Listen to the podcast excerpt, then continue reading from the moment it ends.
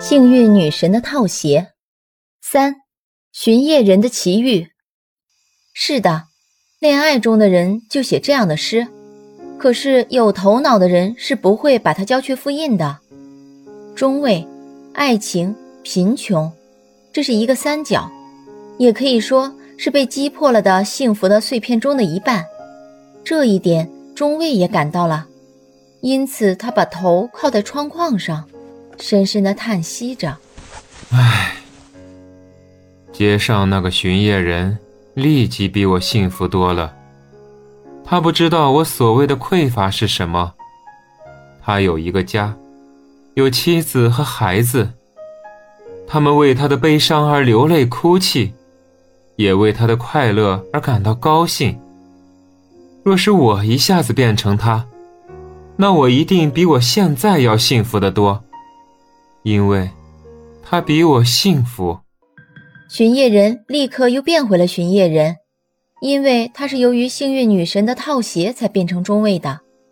但是我们已经看到，他改变了自己之后，越发的觉得不满意，所以宁愿是原来的他。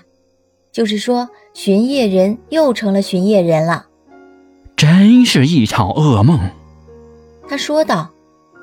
不过也太滑稽了，我觉得我好像成了楼上的那个中尉，而且一点儿也没有意思。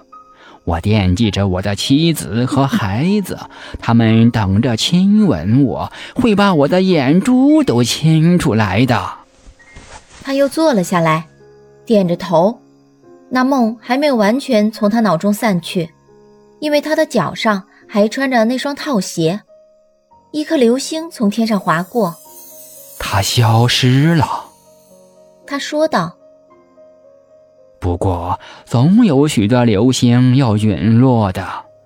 我倒很想更仔细点瞧瞧这些东西，特别是月亮，因为它从不会从我们手里消失。”我妻子为他洗衣服的那个大学生说：“我们死后，我们就从这颗星飞到另一颗星上。”这当然是瞎说，但也有可能很有趣。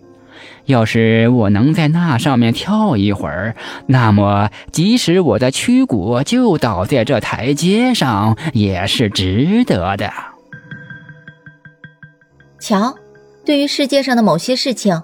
你必须小心的发表意见，特别是你脚上还穿着幸运女神的套鞋的话，那就要更加谨慎才行。